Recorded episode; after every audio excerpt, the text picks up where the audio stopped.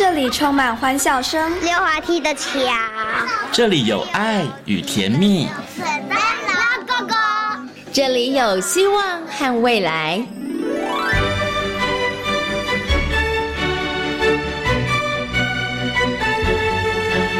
遇见幸福幼儿园，遇见幸福幼，遇见幸福幼，遇见幸福幼儿园。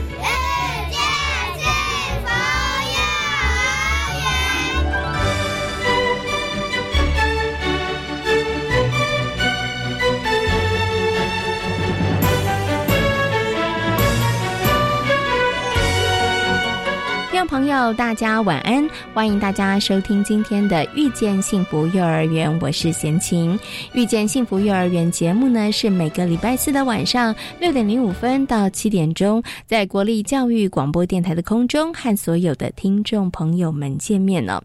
今天呢是除夕，所以呢，在节目一开始要先来跟所有的听众朋友们说一声新春愉快，也希望大家呢在新的一年里头平安健康哦。新的一年有更多的展望哦。那对于很多的爸爸妈妈来说呢，我觉得新的一年里头真的有很多可以期待的。因为呢，政府呢为了要落实蔡总统的零到六岁国家一起养的政见呢，协助年轻的爸爸妈妈养儿育女，所以呢提出了三项的新做法，让平价教保服务的供应量变得更多。呃，像在四年之内呢，将在增加二到六岁的平价教保服务五。点点五万个名额，让更多的孩子们，他们可以呢，在选择或者是上幼儿园的这个部分呢，可以更多。同时呢，在价格上面也可以减轻爸爸妈妈的负担呢。另外呢，在就学的费用上面呢，从今年的八月份开始，家长每个月缴费呢会减少一千块钱。那明年的八月呢，再减五百块钱呢，也就是呢，爸爸妈妈每个月缴交的费用最多不会超。过三千块钱呢，这真的是一个很大的这个福音哦。还有呢，就是呢，育儿津贴呢，也从今年的八月开始哦，每个月呢发放三千五百块钱。那明年的八月开始呢，每个月发放五千块钱呢。如果是二胎、三胎的话呢，就可以领的更多，补助的更多。那这么多的政策，其实都是希望呢，我们的呃爸爸妈妈真的不要再把这个生养小。孩呢视为是一件苦差事哦，那么在政府的部分上面呢，会极尽非常多的努力哦，希望让大家呢在养儿育女方面可以减少一些负担哦，也希望可以借此提高我们的生育率哦。呃，在岁末年终的时候呢，这项政策的公布哦，相信对于很多的爸妈来讲哦，我觉得是一大福音。在今天除夕夜的遇见幸福幼儿园的节目呢，要来跟大大家分享幼儿教养方面。相关的问题，好，马上呢就来进行节目的第一个单元“大手牵小手”哦。为大家邀请到的是奇威儿童专注力中心的执行长廖生光老师，来跟大家谈谈呢孩子的视觉发展。我们今天呢要来认识的是主题背景，“大手牵小手”。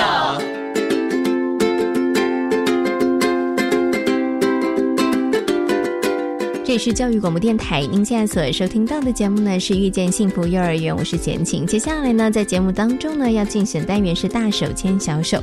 很高兴的在今天的单元当中呢，为大家邀请到奇威专注力教育中心的执行长廖胜光老师。光光老师呢，来到节目当中，跟所有的听众朋友呢，好好来谈谈孩子的视觉发展。今天呢，我们要来谈的呢，就叫做形状横长跟形状完形。相信对于很多听众朋友来讲，它就像无字天书，跟他都没有。听过 没关系，等一下光光老师会来告诉大家。Hello，光光老师你好。啊，各位听众大家好。好，我们要先做名词解释之前呢，我先有个问题想请问一下光光老师哦，因为呢，其实我们呃最近都在跟呃听众朋友在谈这个孩子的视觉发展了。那之前呢，光光老师有诶提供了一些诶生活当中你可以利用哪一些教具啊或者玩具啊，然后来帮助孩子的这个视觉发展。所以我想请问一下光光老师，是不是要帮助孩子的视觉发展呢？一定要有一些玩具或是教具，它才会够完整呢。如果只有爸爸妈妈这样子，会不会单调了一点点？嗯，基本上哈，我会觉得是呃，像这些东西如果能融入日常生活当中是最好的了哈。那讲实话，我们讲说呃，比如像玩新概念，像玩新概念最好的方法就是玩躲猫猫。嗯，我觉得你只要玩躲猫猫，它玩新概念就会出来。是，但问题是你现在到哪里去玩躲猫猫？嗯，不容易啊。对，嗯好、那呃很多东西应该说我们现在生活形态的改变啊，因为那个生活形态已经改变了，所以有时候可能我们诶，因为书籍或者教材，它有时候就是为了特定的向度来做练习哦，比如说诶，像以前我们可能会是呃要练形状很长，诶，这个爸爸的车子诶在远处来的时候，诶有点灰灰的，诶看起来因为光线比较暗嘛，哦，诶但是等到近的时候它就变白色了。哎，所以我就晓得，爸爸的车虽然是白色的，但是只要在暗的地方，它就会变灰色。嗯，哎，所以我们很自然就会晓得有一种东西，就是哎，物品在不同的地方，虽然光线颜色不一样，哎，我们也会有这个概念。但因为现在日常生活当中，我们大概没有机会目送自己的爸爸离开吧，很少很少。嗯然后 爸爸都搭电梯不见了。对、所以呢，因为日日常生活的经验可能变得比较少了，嗯所以这时候呢，我会跟爸爸妈妈讲，哎，实际上有时候特殊的呃绘本啊，或者是教材，哎，可能就会对爸爸妈妈在带孩子上会比较轻松，也可以稍微偷懒一点点。是 OK 好，所以其实刚刚光光老师讲，就是在生活当中，真的呃爸爸妈妈可以尽量的去找机会，然后呢把它融入在生活当中哈。好，那刚刚呢就是。就这个，哎，可能是不是要买一些教材啊，或者是绘本的部分上面，请光光老师跟大家做分享。那刚刚光光老师呢有稍微点到了一下我们今天要谈的两个主题哦，一个叫做形状恒长，一个叫做形状完形。我们要先进行是说文解字，然后先请光光老师告诉大家，请问光光老师什么叫做形状恒长？就我粗浅的字面上的解释，就是这个东西就一就是这个样子，形状恒长，不管它怎么变还是一样，是这个意思吗？就比如说有一根香蕉的外形，或者一个嗯香蕉的形状、哦，我们只要讲它的轮廓。那这个香蕉这个轮廓呢，不管它变大了，哦变小，哦甚至是旋转，嗯，哦，那基本上它都是香蕉的形状，是对不对？好、那所以呢，基本上来说，它叫形状，就是说，哎，这个形状不管大小、颜色、位置改变了，那它都是同一个东西。嗯哼，好、那但是有些小孩就很好玩，就是当这个形状的只要哎大小改变了，哎，它就会突然找不到它在哪里。嗯哦，那就是它的形状很长这部分它卡住了。嗯好、那我们先解释一个东西叫物体恒长好了。哦，物体恒长就很简单，就是说，今天一个物体呢，经过经过钻洞以后，再从另外一边，它一定会从另外一边出来啊，因为这个物体不会凭空消失。哦，东西我们掉到地板上，哎，我就会晓得我要去捡起来，因为虽然我看不到它，但它已经在地板上，这叫物体恒长。好、那小孩子一定要先有物体恒长的概念。然后渐渐他会晓得，诶，形状也是有这样子，形状不管变大变小，它都是同样的形状，哦、大概是这个意思。嗯，OK，所以形状的话，它比较偏重的就是大小，然后还有它的角度上面的这样子的一个部分喽。哦，应该我们这样解释好，就是很简单，就是说，呃，如果我们用符号会比较容易哦，像 A B C D 就是一个符号，对不对？哦，呃，一个形状很长正常的小孩子，就是一个形状很长出来的小孩子哈。今天我教他，我写一个 A 大写的 A，哦，写给他看。嗯哦，那今天他已经学会 A 了，对不对？他在课本上看到 A，他就会他会知道是 A 哦，那哎，奇怪，我写的 A 是用手写的给他看嘛，嗯对不对？但课本上 A 不是我手写的字，诶，是印刷体，对，然、后再来呢，哎，我写的 A 明明就是用黑笔写的，哎，但是那个印刷体是红色的，哎，但是呢，虽然它的颜色改变了，哎，它的形状改变，它位置改变了，那它是不是同样的形状？嗯哎，它还是 A 嘛，对不对？哦、是，那所以嗯这个小孩就代表说它的形状很长，它是正常的。嗯，好但有一种小孩子很可爱，好、他就是呢，哎，今天呢，你教他写会了 A，哎，他也写 A，他也跟你一起写了 A，然后你指着 A 问他这是什么，他也会说是 A，、嗯，但是呢，你翻开另外一本书，你指着他，他就跟你讲说我不认识，你没教过，好、那老可是我。们刚刚不是才认识了对对，A 吗？啊，妈妈就崩溃了，妈妈就是。说，糟糕，你是哪里有问题？好，实际上很简单，就是说这种小孩子他的定义过度狭窄，嗯，哦，也就是说他会觉得要手东西写的样子，对，就是要就是要完全一模一样，哦，哎，他才会晓得那个是 A 是，哦。但如果不一样，他就觉得他不他不是。知道，所以他就会变成他在形状很长上卡住。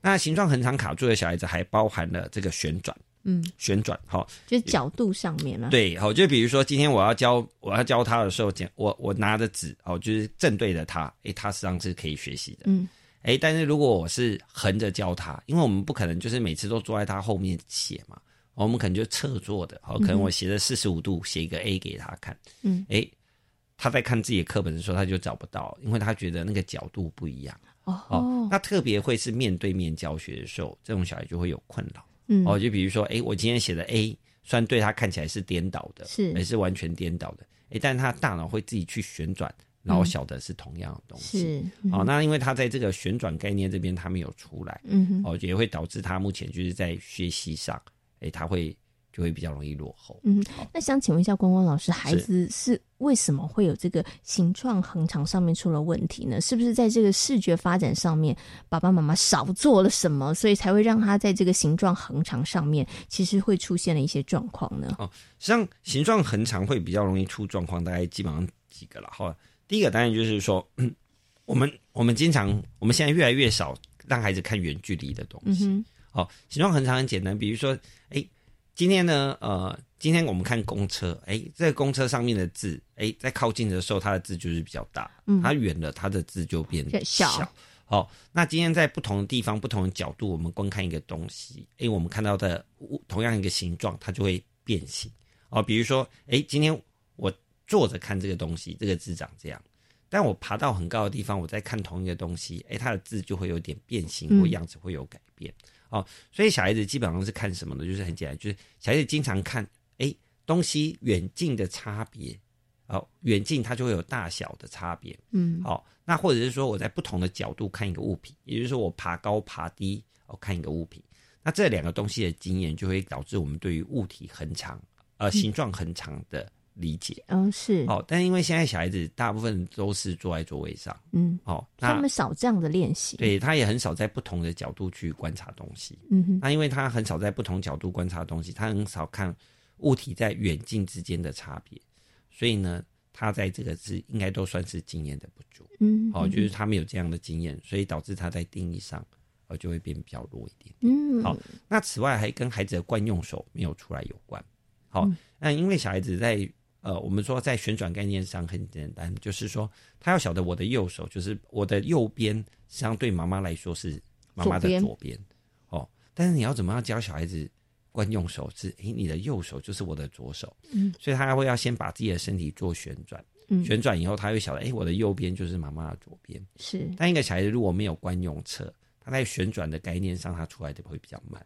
哦，所以他左右开弓就会比较困难一点啊，对，所以他在那个形状很长那边，有时候就会卡的时间会稍微久一点。嗯，哦、所以第一个惯用手的建立，第二个就是有没有那个不同角度去看物品的经验。嗯哦、这两个对他来说都会有影响。像，嗯，OK。那请问一下光光老师，如果孩子在这个形状横长上面，他真的出现了状况的话，他是不是比较容易反应的？可能就是在学业上面，因为他的学习上就会有很大的问题啊。因为课本写的、老师写的、我写的都不一样，对，是不是在主要会出现问题？可能是在学习上面呢？嗯这种小孩子会比较尴尬，就是说，呃，实际上我们一开始最呃上一集讲到视觉区别，视觉区别弱的小孩子，基本上不一定会影响到学习困扰。嗯，哦，但是如果有形状很长困扰的小孩子，哦，他基本上如果呃，基本上他这是学障、学习障碍的风险就会很大。嗯哦，为什么？因为他现在就是变成是，呃，他好不容易写了一个字，哦，诶，但是呢，换一个字体，还看到同一个字的时候，找不出来对，啊。他就觉得不一样哦。最简单就是，哎，我用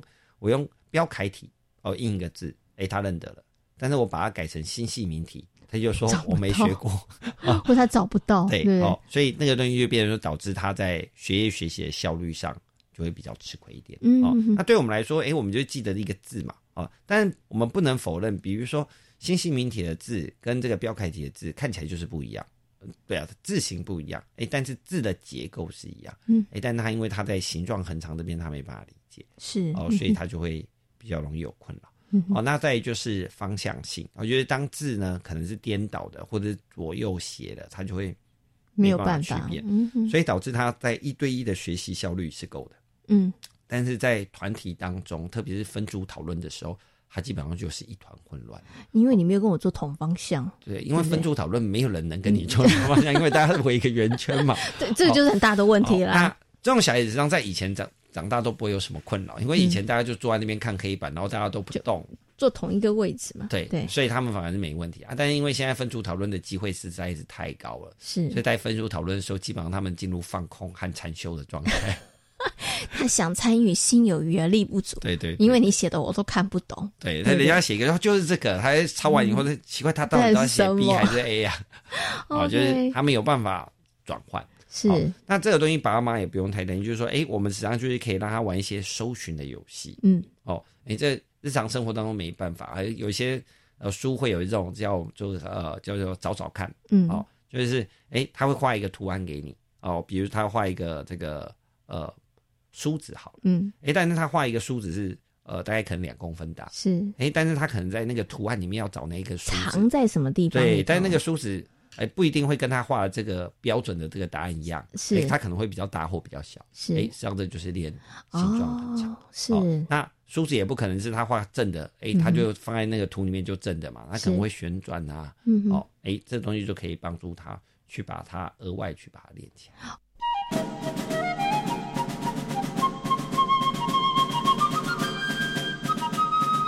好，我们刚刚谈到的是形状恒长，那我们接下来呢，要跟大家分享叫做形状完形。哎，形状完形它又是什么呢？哦，呃，完形概念是这样，就是说，今天如果我们看到一个物品，它如果部分的缺失，哦，我们大脑会自动把它补起来的能力。嗯，也就是说，今天我们今天看到一只大象，哎，但是这只大象站在树丛的后面。哎，我就只有看到大象的头嘛，对不对？还有大象的屁股，但是我一定知道这大象有四只脚，嗯，对不对？哦，所以很简单。那你怎么想要大象有四角？很简单，因为你的大脑会去把它补齐。是哦，实际上我们生活在环境当中，像是一个复杂的环境。哦，基本上我们不可能看到每一个东西都有一个 spotlight 投在它身上，然后说，哎，你看我就长这样。哦，它一定都是都会有被遮蔽的。哦，比如说今天我们看到一台公车过来，哎，那个公车停在一起很靠近，对对，那。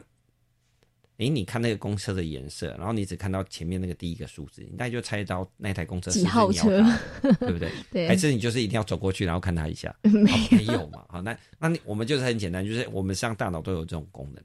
好，基本上我们看到一个东西，就算它有部分被遮蔽，我们大脑会自动去把它缺失的地方把它补齐。是。好，那这是一个自动化能力。但有一些小孩子就很尴尬，他在这种呃形状完形这个部分呢，他目前是。比较弱的，嗯哼，哎，那他就会出现，就是明明眼睛有看到，但是他就跟你讲说没有，他找不到，对对不对？对，那所以这种小孩就很尴尬，就变成比如说最常见就是妈妈要去叫他自己拿自己的换洗衣服，哦，在那在那个抽屉里面一拉开来，你就会说。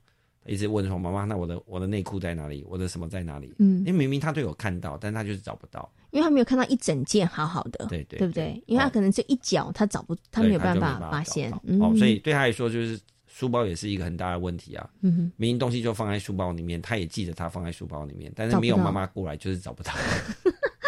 那为什么妈妈过来会找得到呢？是因为妈妈把东西拿起来了，对对对对对，他就看到一整个，他说：“哦，对，在这里面，对不对？”但是我就想请问一下光光老师，一定有爸爸妈妈跟听众很好奇说：“那我的孩子怎么会变这样呢？他为什么看这一小角，他没有办法？你知道，人家是看到冰山的一角，他可以猜得出来，他什么什么都看不出来，这是哪里出了问题？为什么会这样子呢？”嗯，这主要是跟生活经验有关的哦。这主要是这个真的不能怪孩子，我觉得。呃，我们在日常生活的经验当中，实际上孩子本来就是要需要经由生活当中的历练去发展出来的。好，那呃，基本上来说，就是现在爸妈都很照顾孩子，所以基本上我们都会把东西直接帮他拿出来，嗯，然后都把它放好，然后就是他每次看到就是完整的，他从来没有看过长一半的。是，好，所以这也不能怪他。第二个东西现在比较麻烦，就是现在小孩子很少玩捉迷藏。嗯，哦，捉迷藏最重要的是你不可能看到整个人嘛，嗯，对你看到。一个有仪式的东西，你就要去找出来看看是不是？对，所以实际上每一个人一开始玩新概念都很烂，嗯，对对，而且还可能会自己吓自己，明明不是，但是把它猜作是。哎，但是在游戏的过程当中，他这个经验越来越多，他就会去累积他的经验，他会晓得，哎，怎么样的可能性会比较高，怎样可能性会比较低。哦，那呃，但是现在就碰到一个很大的问题，就是说，因为现在小孩子基本上，以前小孩子就是无聊就是玩躲猫猫嘛，因为没办法，因为。搬家有和躲猫猫是 最方便玩的两个游戏，但目前来说，现在孩子这这方面的经验是不足的。嗯，那第二个东西就是灯，哦灯，哦，像以前我们要找东西的时候，经常会碰到一个地方，就是哎，不是物品被遮住，了是灯不够亮。对，哎，灯不够亮，我可能只有一部分看得清楚，部分看不清楚。嗯，我就会猜啦，我就会猜嘛。对，好，那但是现在没办法，现在家里都是比亮的，对，太亮了，是 因为我担心小孩子会瞎掉，不是，好，所以我们就把灯光都开很亮。那因为灯光看得很亮的时候，小孩子就没有只看到部分的经验。哦，所以他看的都很清楚啦。对，就是他一定要看清楚，他才能区别。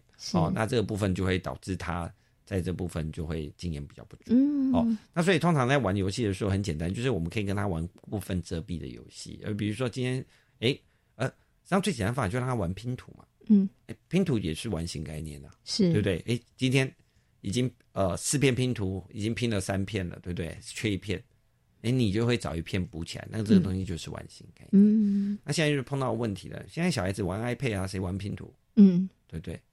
那那怎么办呢？那那玩 iPad 更简单，他眼睛闭着，只要手会滑，他就会自己放进去了，对不对？那这个不会，我就按叉叉就好，就换下一个。对啊，啊、所以可是嗯能力完全没有被训练到啊。，对，我觉得因为 iPad 实际上太方便使用了，嗯哼，所以会误让我误认为让我们误为哎小孩子有做练习。或他的发展其实是好的，其实是没有的。他只当哦，我我再跟爸妈解释一下，就说像我们之前有一个小朋友哈，他在他在玩那个七巧板，哦，然后他就很生气，他一开始跟我讲说，老师这个太简单，这怎么是幼稚哦，我超厉害的。然后玩不到三分钟，他就把我们七巧板丢在地板上，说这个七巧板很笨。我说 我说哥哥，七巧板没有聪明或笨的，七巧板就是七巧板。是我说他为什么不会自己排好？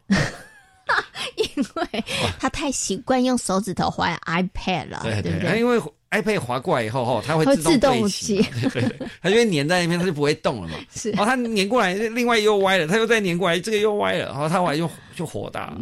好，那现在就变成说，哎，实际上如果我们经常让孩子玩拼图，嗯哼，哎，让他玩找东西，是哎，那是不是他在日常生活当中这些东西就具备了？是哦，那这当然他就没问题。嗯哼，那但因为现在又变成说这方面的东西反而都变少了。啊、我们反而比较强调认知方面的学习，因为他要识字，还要写字。嗯哼，哎，但他基本上这个寻找东西的能力，我们忘了做练习，嗯哼所以就会产生这样的。嗯，OK，好所以其实很重要，就是孩子呢怎么去找东西这件事情，他的形状完形的一个能力上面的培养也是很重要。刚刚光光老师有提到了，可以让孩子玩拼图，然后可以让孩子找东西。那请问一下，光光老师，爸爸妈妈可以故意藏东西，然后让孩子去找吗？啊，当然可以啊，嗯对啊，当然可以啊。哈，是我都会跟爸妈讲说，实际上，呃，像像像如果我在练我自己孩子的眼球，呃，就是完形概念的时候，我最喜欢的东西就是带他去动物园。嗯，哦、因为在动物园没有一只动物会无聊一直在那边给你看，它会躲起来、啊，对，它一定会被部分遮蔽或躲起来。露个尾巴啊，露只脚之类的。那我还记得很清楚，就是我大概两岁多带我去女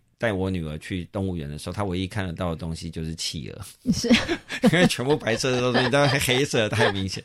后来就说把它企鹅没有躲起来，其他都躲起来。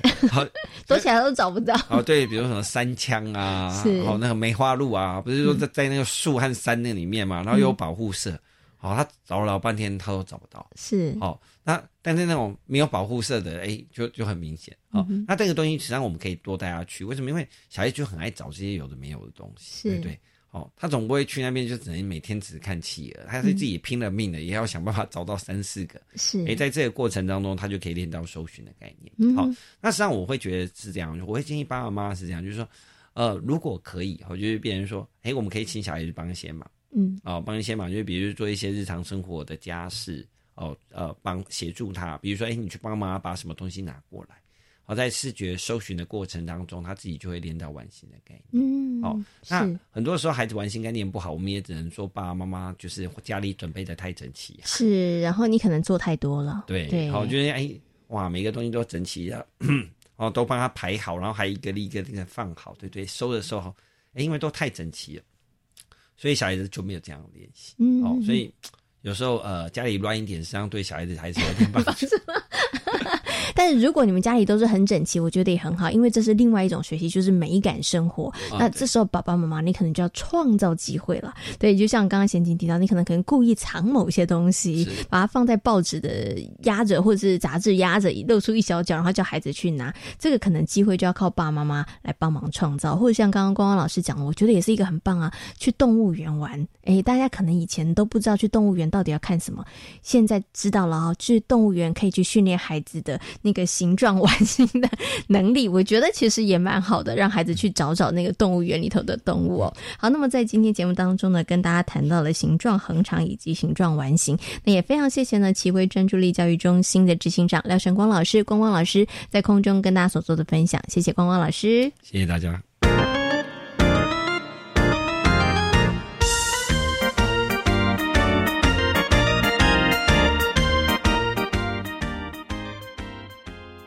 我是指挥中心疫情监测组组长周志浩。年假迎新春，与亲友团聚，拱手不握手，近距离接触要戴口罩。聚餐时尽量选择套餐，如选择合菜，应使用公筷母匙。外出游玩，记得佩戴口罩，清洁双手。如果您正在居家隔离或检疫，请遵守相关规定，自主健康管理的朋友避免前往公共场所。外出请全程佩戴口罩。有政府，请安心。资讯由机关署提供。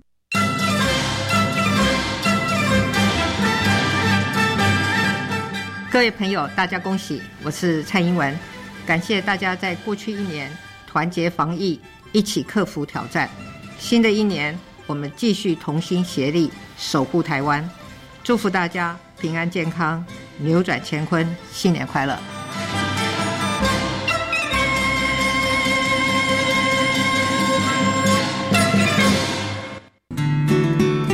从学知识到学习素养，探究实作与自主学习，发现课本以外更大的世界。在新课纲下的各式校园风景，让老师们来分享给您。每周三晚上六点零五分到七点，在教育广播电台，请跟着于林、谢若楠一起携手国教协作向前行。大家好，我们是台湾弦乐团，我们都在教育广播电台。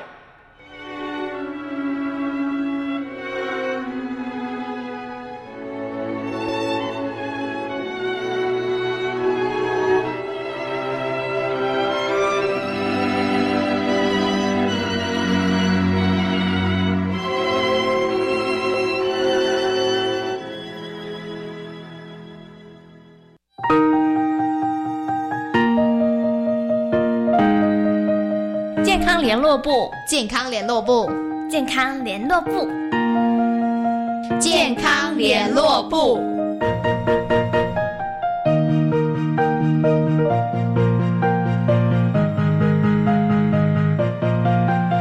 是教育广播电台，您现在所收听到的节目呢是遇见幸福幼儿园，我是贤琴。在今天节目当中呢，很高兴的为大家邀请到星光医院小儿科的林真慧主任呢来到节目当中哦，跟所有听众朋友一起来讨论。很多爸爸妈妈呢在照顾孩子的过程当中，应该都会遇到，应该没有爸爸妈妈没有遇到，就是小朋友感冒方面的问题哦。首先呢，先跟主任问声好，Hello，主任您好。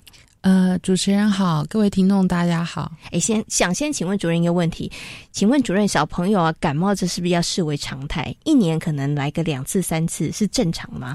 呃，非常正常，尤其是去上幼儿园的孩子，其实一年可能每个月都一次，不是只有 不是只有两三次。对，哎，那所以请问一下，如果小朋友是真的十二次这样，每个月一次，有的爸妈就会觉得说，哎，我家小孩是不是身体太弱了？怎么一个月一次？还是我应该看待他说，哦，其实十二次也还算正常啊？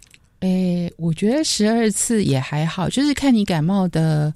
呃，时间的长短跟症状，其实大部分感冒都是急性感染。那尤其是对于呃，就是刚去上幼儿园的孩子，他呃，我觉得前半年到一年，大家都会比较啰嗦一点。嗯，就是呃，去没多久就开始生病，是还蛮常见的，就是反反复复。对，因为你之前从来没有接触过这么多的。呃，不同的人跟病源，对，是，对，OK。不过我刚刚听主任讲啊，主任有提到一个关键，他就说，我说，哎，十二次，主任说，嗯，还算好，但是要看他的状况跟他的时间，好，所以想请问一下主任，这个怎么去判断呢？通常感冒大概几天之内，我们都会觉得，哦，还好啦，小感冒。那几天或者什么样的症状，其实爸爸妈妈就不能掉以轻心了呢？呃，刚刚就是说有没有在我们的预期值里面？好，那我们通常说感冒的话，一般是指上呼吸道感染。嗯，最多的症状就是啊，开始有点疲倦啊，流鼻水、鼻塞啊。嗯哼，那可能有点微烧啊。好，那之后可能有点轻微的咳嗽。呃，这些都是在呃一般感冒的范围之内。嗯，那大部分不管是喉咙发炎或感冒。大家都是前面两三天比较容易急性的不舒服，嗯。啊，譬如说就觉得喉咙很痛啊，然后烧起来啦，然后就是鼻塞很厉害啊，不舒服。那一般来讲，我比较常说的，呃，发烧的话，大概就是前面三四天左右，嗯哼。哦，那一般急性的感冒其实很少超过三四天，嗯，然后呃，大概我都会说三四天到一个礼拜之间，嗯，呃，应该是要有一个改善，是。如果没有改善的话，可能就要看看有没有其他的问题，嗯，就是一般来说，呃，我们非常常见的呼吸道感染的病源。呃，很少会超过这个时间点。嗯那就算拉长一点，以一个礼拜来说好了，就是急性感冒的话，大概到一个礼拜之内，它的症状都应该要缓解。嗯即使它没有完全的没有症状，但是至少你不应该再发烧。嗯，然后你的咳嗽啊，呃，流鼻水这些症状。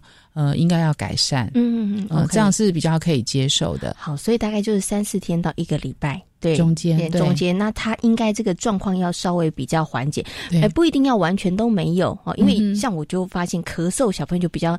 难好，那它会时间比较长。但是刚刚主任有提到一个重要，就它是要能够缓解的。如果没有缓解的话，那个烧反反复复的话，那爸爸妈妈可能就真的要特别注意了。可能在这个部分上可能会有一些其他一些状况哦。不过我们刚刚提到了，主任有提到感冒的话，以小朋友来讲，他可能前面几天状况比较严重嘛，哈，就是慢慢的可能只是流鼻水啊、咳嗽，然后接下来就会发烧。可是我就想到，有些小朋友他会流鼻水跟咳嗽，但他不会发烧，哎。所以想请问一下主任，就是如果小朋友只是诶轻微的咳嗽、流鼻水这样的话，爸爸妈妈也要带他去看医生吗？还是没发烧其实就没有关系？嗯，发烧大家都会觉得是一个比较严重的症状啦。那尤其是高烧的话，还是要比较注意。就是说，假设他的高烧是超过三十八度半、三十九度，呃，可能还是要注意一下，就是必须要注意他有没有其出现一些呃其他异常的状况。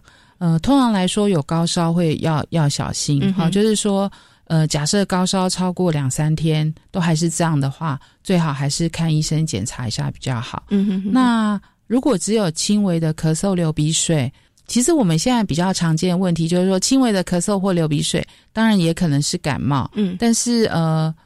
现在也蛮常见的，就是过敏哦，所以有可能是另外一个部分。对对对，另外一个部分。那我刚刚讲的，就是说，呃，急性的感冒通常它都会在呃一个礼拜之内就改善嘛，哈。那如果说你的流鼻水、咳嗽都一直不会好，有可能是你急性感冒之后，呃，引发了你身体的。一些呃，对，大部分因为现在过敏体质的小朋友很多，就是鼻子过敏或是有气喘体质的小朋友很多。那你当你有一个急性呼吸道感染之后，你可能就会让你的过敏整个都发作起来，被启动了，对对对。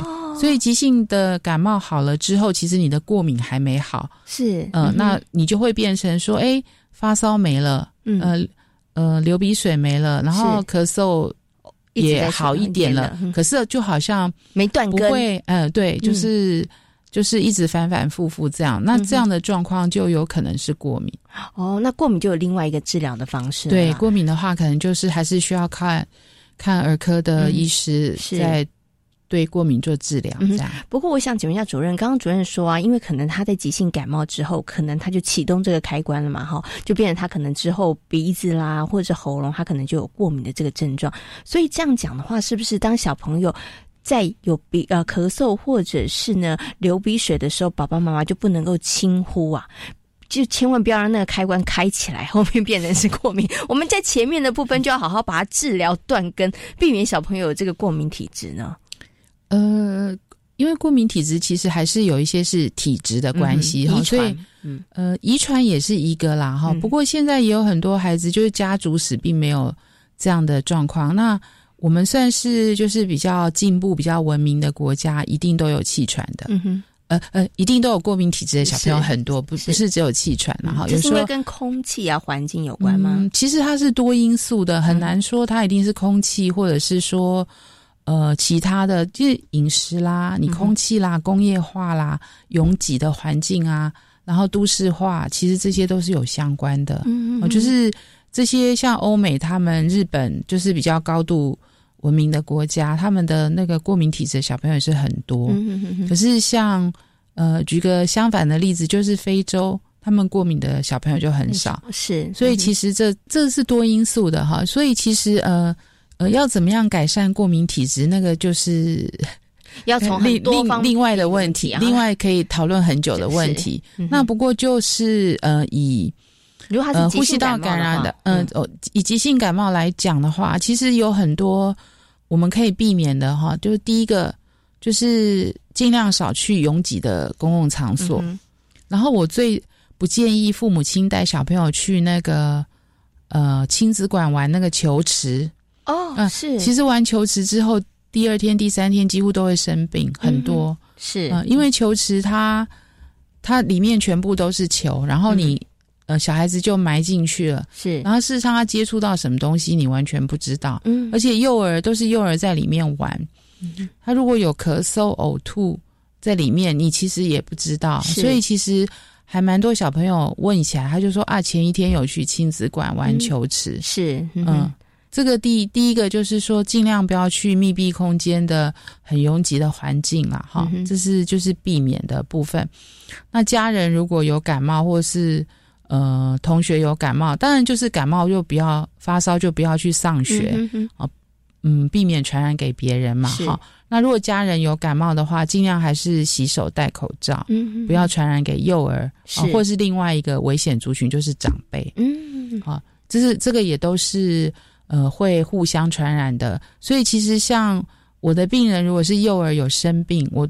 呃，回去我都会叮咛他们说不要接近长辈，嗯，因为长辈也是另外一个脆弱族群，是对，这都是有相关的。然后呃，另外就是说，这是环境的部分，然后个人卫生，我想现在大家都知道嘛，就是 彻底洗手、戴口罩，对，嗯哼。然后另外还有就是增加免疫力的部分啊，那就是。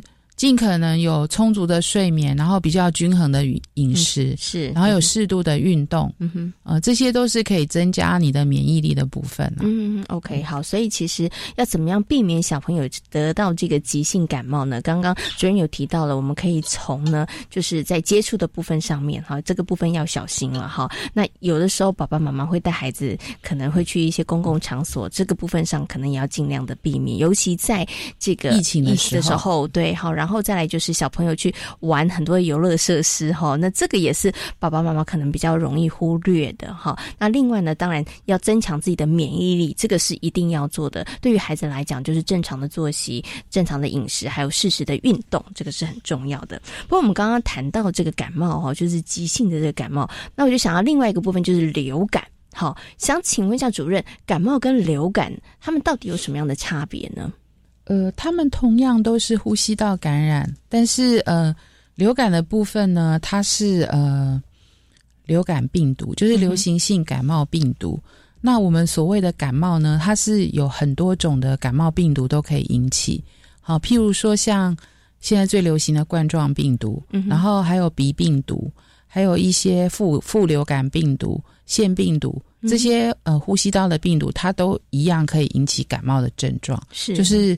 呃，譬如说鼻子的症状，鼻塞、流鼻水，然后咳嗽、喉咙不舒服、发烧，这些都是。那事实上，我们很难从呃症状或外观来判定它是哪一种病毒。我们通常都还是需要做一些检验。嗯，好。不过，如果只是一般的感冒症状的话，我们嗯在门诊，但不会说每一个。因为感冒很多嘛，我们并不会每一个感冒都需要花很多的检，花很多的金钱去做检验，因为你可能检验出来它也好了，哦，所以并不见得一定要都每一个都要去检验，哦，那但是它的症状很难区分嘛，所以有时候我们会看说，哎，它是不是症状比较严重，那我们可能就会。呃，说是不是需要检测一下流感？嗯，啊，流感也也可以做快筛。那流行性感冒的症状，它通常会比一般的刚刚讲的那些感冒病毒引起的，呃，一般来说它会比较厉害一点。譬如说发高烧啦，或者是酸痛的很厉害啦，哦，或者是说疲倦感很很厉害，嗯，然后流鼻水、咳嗽这些症状都比较厉害，这样子。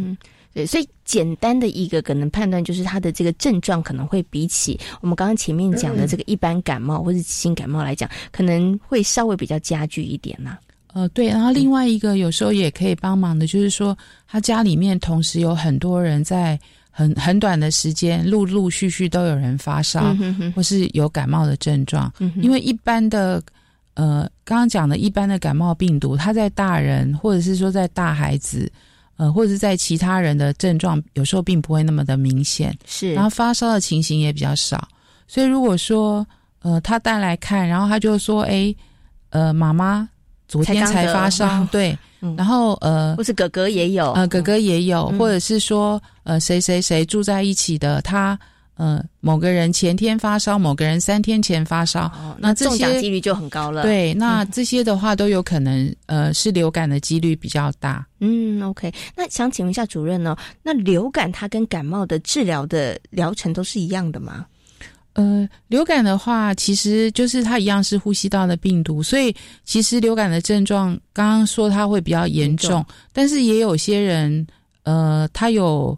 比较轻微的症状啊，有些人就是比刚刚讲的还要再更严重，引起呃其他严重的并发症，譬如说肺炎或脑炎这些严重的并发症也有。好，那治疗的部分呢，刚刚讲的一般的感冒病毒，它是没有特效药的，嗯哼哼，基本上就是呃你休息，然后给他症状治疗，他慢慢就会恢复。那流感的话，大家现在都知道有克流感嘛，哈。那它流感的确是有一些抗病毒的药物可以使用哦，但是呃，如果说是一般免疫正常的病人，我们有时候并不见得呃一定会使用抗病毒的药物，譬如说像克流感这些药物，但是呃。在流行期的时候，有时候会使用，就是说，当他症状呃开始的时候，就是早一点使用，然后降低他发烧的天数，嗯减低他的不舒服，是，然后最重要的是呃降低他的传染力，是 OK。所以这个是不是要使用克流感，其实也要看医生去当时的状况去做判。去做评估跟判断，对，OK，好。那其实啊，提到了这个流感呢，很多人就会想到说，哎，其实每一年呢，在可能就是季节交替的时候，流感要流行的时候，其实都会提醒大家要带孩子去打流感疫苗。所以想请问一下主任，小朋友是一定都要去打流感疫苗吗？呃，通常站在儿科医师的立场，我们是鼓励幼儿打疫苗的，因为幼儿他是属于危险性比较高的族群，就跟六十五岁以上的老人是一样的。那我们都知道，就是第一批会打的就是六十五岁以上的老人家嘛，哈。然后还有我们医护人员嘛。那可是其实六岁以下的幼儿其实也是高危险群，所以基本上我们还是鼓励呃家长带呃。小朋友小朋友去施打疫苗，嗯哼，OK。那想请问一下主任哦，因为小朋友我知道他可能打有一些疫苗，他会有一些反应哦。那小朋友会不会打这个流感疫苗之后也会有一些这个反应呢？比如说像有一些疫苗打了会有微微的发烧啊，或者小朋友会有点不舒服的症状呢？呃，也是看每个人的反应不同。不过流感疫苗它其实是。已经打了非常多年的疫苗，所以老实说，它的安全性其实还蛮高的啦。因为像我们每年都是第一个就要打的嘛，哈，嗯，OK，所以爸爸妈妈也可以安心啦。对，就是所以就是时间到了，该带孩子去打这个流感疫苗的时候，还是带小朋友去打。对，因为主任提醒小朋友，他其实算是高风险哈，因为年纪小，年纪小。那我最后呢，想请问一下主任呢，就是孩子不管是感冒或是流感哈，那孩子呢，他其实都会有一段不舒服的时间嘛。那我们除了个呃，像。呃，你刚刚提到流感可能可以吃克流感之外，像您刚刚提到感冒，可能就是一个比较支持性的，然后让他的症状缓解。那其实爸爸妈妈在照顾上面，不管是流感或者是 或者是感冒的话，爸爸妈妈在照顾上面有没有什么特别注意的？照顾上的话，比较要注意的就是观察孩子的症状哈。第一个，刚刚呃有几个，第一个就是观察他发烧的情形，如果发烧有超出预期，就是一直持续高烧。那可能就要比较注意，要看医生。然后第二个，我比较会建议观察，就是他活动力跟食欲，嗯哼，还有睡觉的状况。好，因为他如果不舒服，通常孩子就会呃比较不爱玩，然后呃比较不爱吃，然后睡得不好，因为可能会鼻塞很厉害，或者是起来咳嗽，嗯哼，这些都是比较明显的症状，会严重干扰你的生活作息的。嗯哼，那这些如果比较厉害的症状，表示他很不舒服。嗯哼，那如果说前面两三天是呃正常的观察期，那可以观察。那如果说呃超过这个时间点的话，你可能就是还是要就医。嗯嗯。那另外就是在照顾上，可以看孩子的就是呃症状啊，就是说，因为一般我们咳嗽、流鼻水总是会的，可是他并不会说呃咳到非常厉害，或是会喘啊，或是会发黑这些情形。就是会比较严重，好，如果只是一般的咳嗽跟流鼻水、鼻塞，那还是可以观察。如果假设你觉得孩子是比较喘的情形的话，就是一定要就医。嗯，OK，好。所以刚刚主任有提醒了，在孩子感冒或是流感期间，那其实爸爸妈妈在照顾上面还是有一些观察的指标要稍微注意一下了。嗯，对。那另外就是活动力的观察也是很重要的。那一般活动力的观察，我们会问说，哎。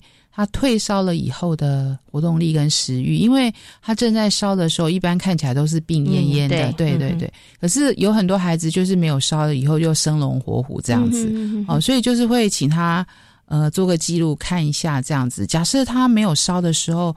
他也是病恹恹的，那可能就还是要就医比较好。嗯哼，OK，好。那请问一下，这个主任，就是说，那比如说在饮食上面，爸爸妈妈要不要特别给小朋友准备上一些什么吃的？因为有些爸爸妈妈想说，哎呦，那感冒可能要吃的清淡一点啊，或者是想说，哎，小朋友不想吃，他现在有想吃的，就赶快提供给他。那在饮食上面有没有什么要特别注意的？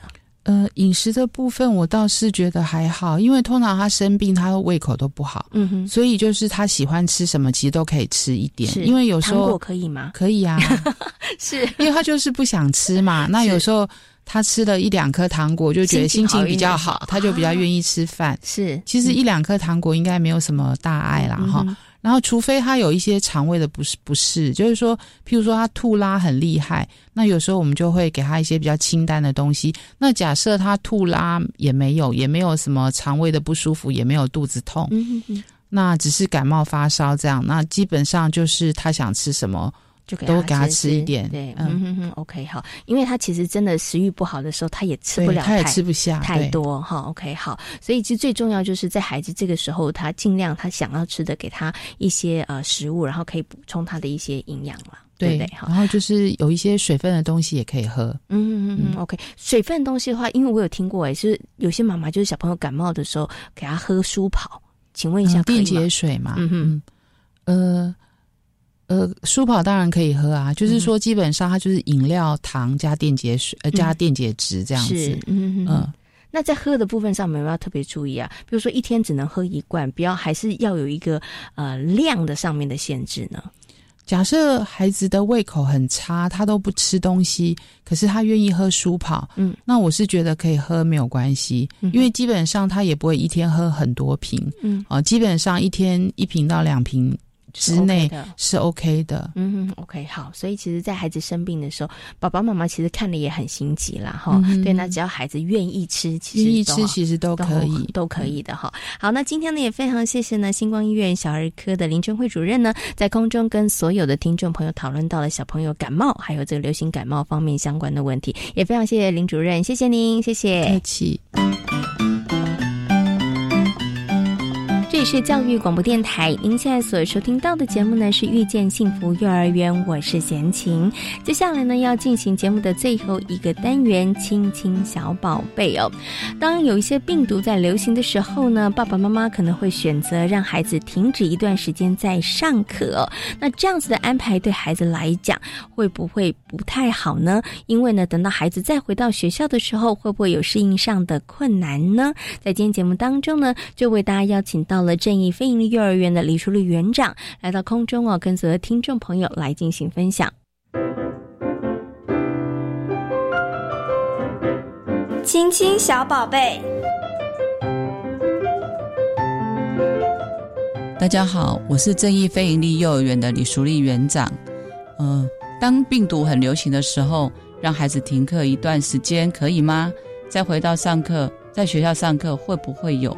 适应上的困难，呃，与其说让健康的孩子呃停止上课，呃，还不如我们比较建议是让生病的孩子留在家中休息。其实近几年我们呃在做一些疾病宣导的时候，我们常常呢会建议家长，因为其实大人的抵抗力比较好，有时候呢，这你你的身上呢有病毒，但是因为你抵抗力强，所以呢可能没有任何的症状。但这样的一个病毒量呢，它跑到孩子身上，可能就会让孩子生病。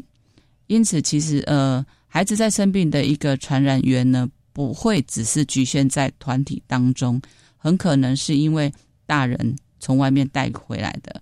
所以，其实爸爸妈妈在下班的时候呢，呃，有时候就是一天没有看到自己的宝贝了，那会很开心的去抱抱他，但是呢，却忘了先洗手，那也不小心就是这样就把病毒传给他了。所以，平其实我们会平呃建议爸爸妈妈平时就应该要多注意这一个部分的卫生习惯。另外呢，其实，在病毒呃流行的期间呢，我们会建议就是呃可以多提升孩子的一个免疫力。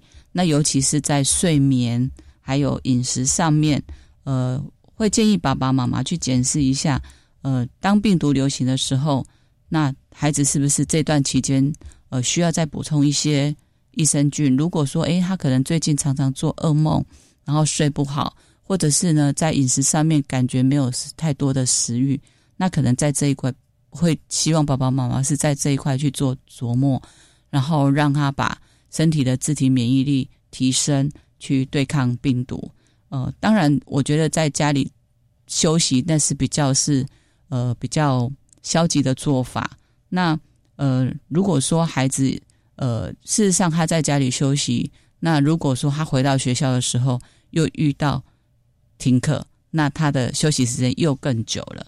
哦，那其实目前呢，很多的卫生卫生主管单位呢，其实他们对于一些传染性疾病都有做一些停课的机制，比如说像肠病毒，或者是现在大家比较担心的一些新冠肺炎的一个防范。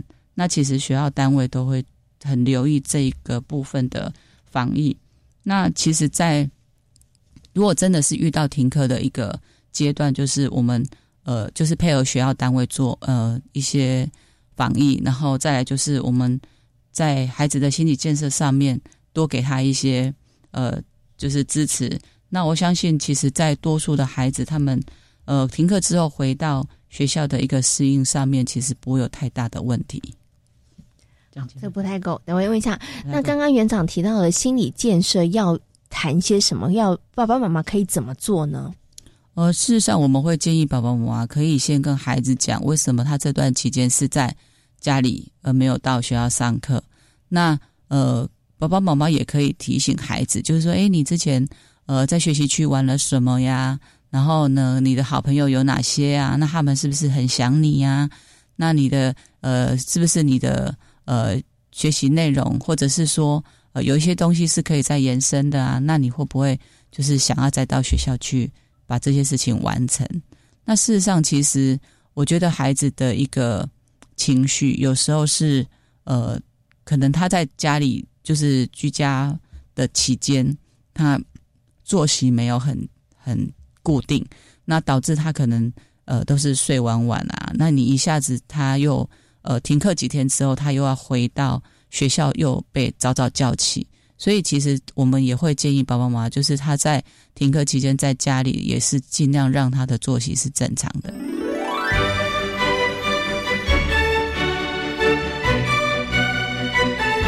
在今天遇见幸福幼儿园的节目当中呢，为大家邀请到了奇威儿童专注力中心的执行长廖生光老师，跟大家谈到了孩子的视觉发展，我们认识了主题背景，同时呢，也为大家邀请到了星光医院小儿科的林晨慧主任，跟大家谈到了小儿感冒方面的问题哦。